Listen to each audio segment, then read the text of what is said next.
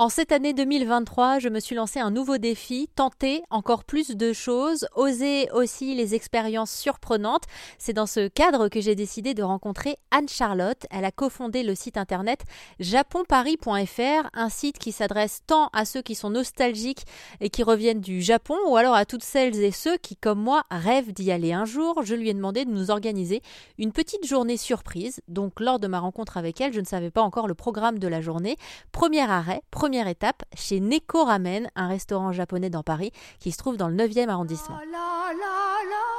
Moi, je partirais en entrée bah, sur des gyoza. Oui. Si ça vous va, c'est bon. Bon choix. Il y en a en forme de rose, gyoza aux légumes ou gyoza traditionnel?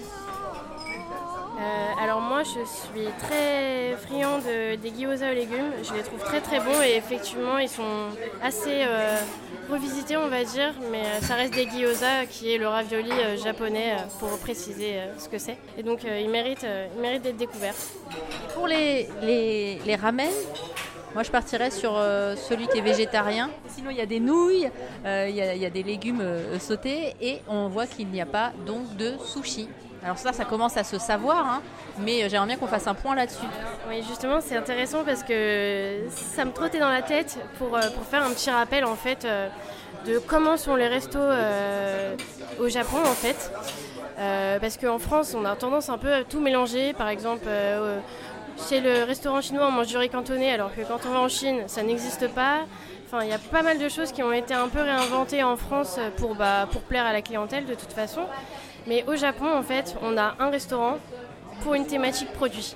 C'est-à-dire qu'on a le restaurant de ramen qui fait que des ramen, on a le restaurant sushi avec un maître sushi, parce que c'est un, un vrai métier. Euh, tout le monde ne peut pas être maître sushi, il faut le savoir. Et au Japon, euh, les sushis euh, sont faits un peu différemment, on va dire.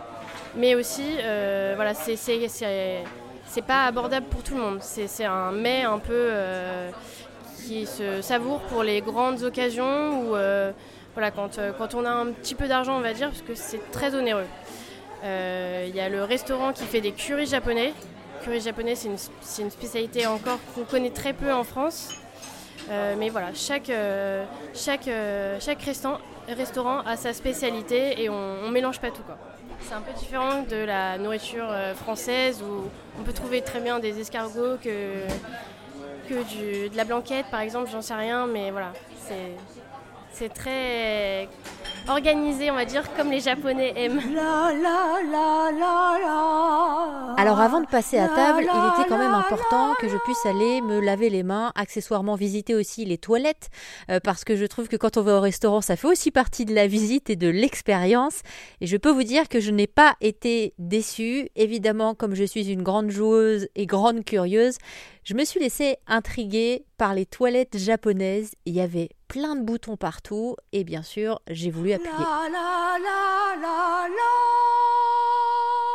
On est dans les toilettes du restaurant japonais qu'on est en train de découvrir ensemble. et je viens de réaliser que la cuvette est chauffée. Et c'est vraiment les toilettes euh, traditionnelles euh, qu'on doit voir souvent là-bas au Japon. Il y a plein plein de boutons. Je sais pas s'ils fonctionnent. Oh, oh, ça fonctionne. Mince. Si vous saviez ce qui m'arrive.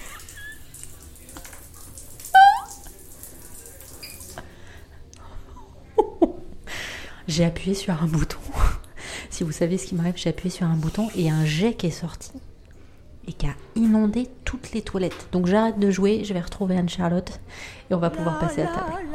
Et dans les semaines qui viennent sur RZN Radio, vous nous entendrez avec Anne-Charlotte aller découvrir des pâtisseries japonaises en plein cœur de Paris. Pour retrouver toutes ces bonnes adresses, vous pouvez aller déguster du positif sur rzn.fr.